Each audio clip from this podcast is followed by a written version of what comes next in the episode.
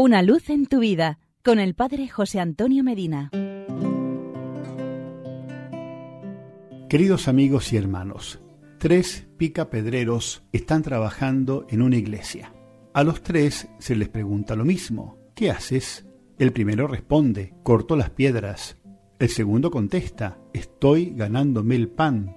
Y la respuesta del tercero es, edifico una iglesia.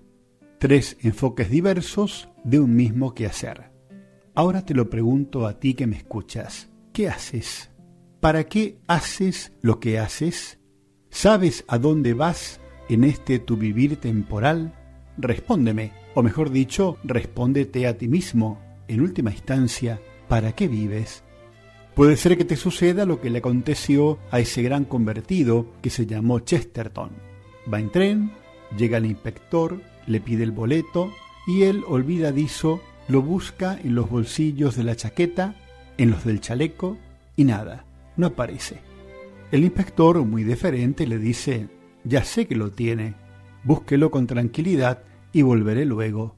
No, no se trata de eso precisamente, dice Chesterton. Yo busco el boleto porque no sé a dónde voy y en él está escrito el punto final de mi viaje.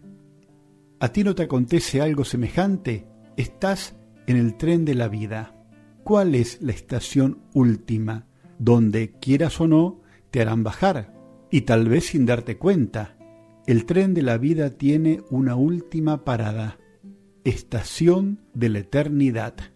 Recuerda las respuestas de los picapedreros. Uno picaba piedras, otro se ganaba el pan, otro edificaba una iglesia.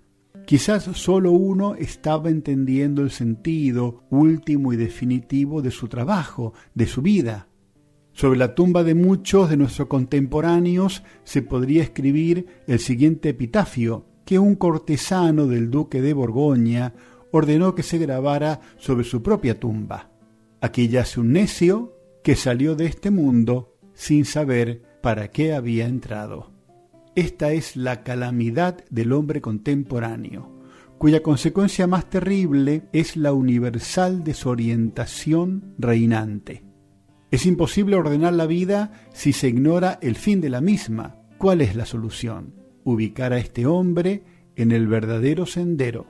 Para ello es indispensable la instrucción religiosa. No hay otro medio. Claro, usted puede objetarme, no basta la sola instrucción. Y es verdad que no basta, pero es indispensable. Se ha prescindido de Dios en los últimos largos tiempos y ahora palpamos las consecuencias.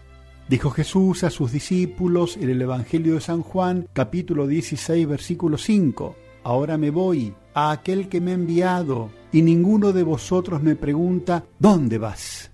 El mismo Jesús nos pregunta ahora a cada uno de nosotros, ¿Para qué haces lo que haces? ¿Sabes tú a dónde vas?